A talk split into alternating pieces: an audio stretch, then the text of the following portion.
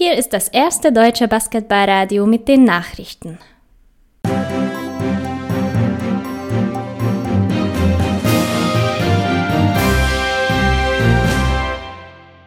Die Tagesthemen mit Finn Erhardt am 15.06.2020. Guten Tag, das sind die Themen.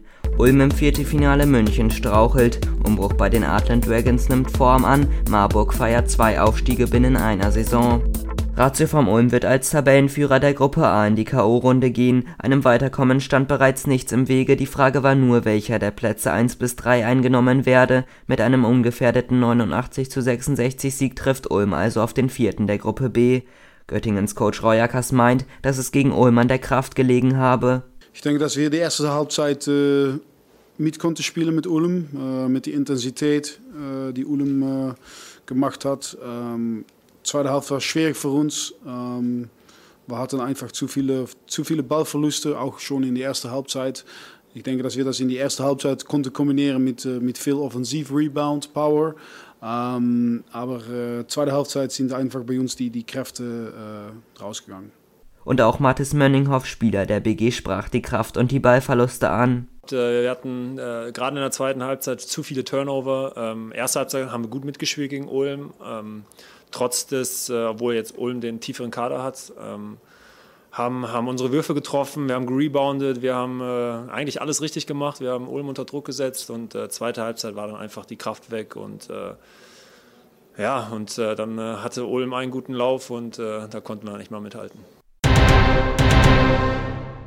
Kämpferische Oldenburger festigten Platz 2 mit einem überraschenden 89-81 Erfolg gegen den amtierenden Meister München. Viele 1 gegen 1 Duelle der Bayern gegen die kompakte Einheit der Oldenburger halfen nichts und so trifft München schon im Viertelfinale auf Berlin oder Ludwigsburg. Beide Kontrahenten stehen sich heute Abend im direkten Duell gegenüber. Janis Hund bestritt 55 Spiele für die Artland Dragons, es dürften seine letzten gewesen sein.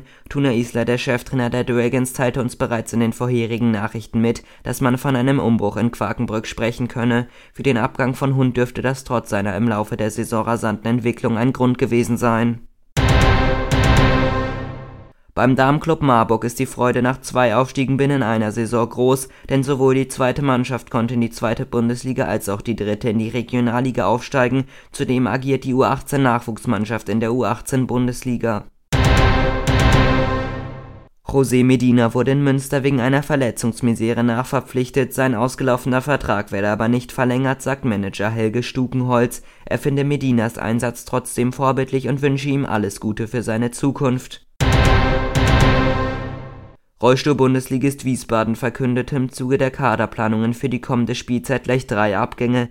Neben dem in die italienische Liga wechselnde Patrick de Boer werden auch der in der RBBL bleibende Güntner und Kapitän Maurice Amacher die Winos verlassen.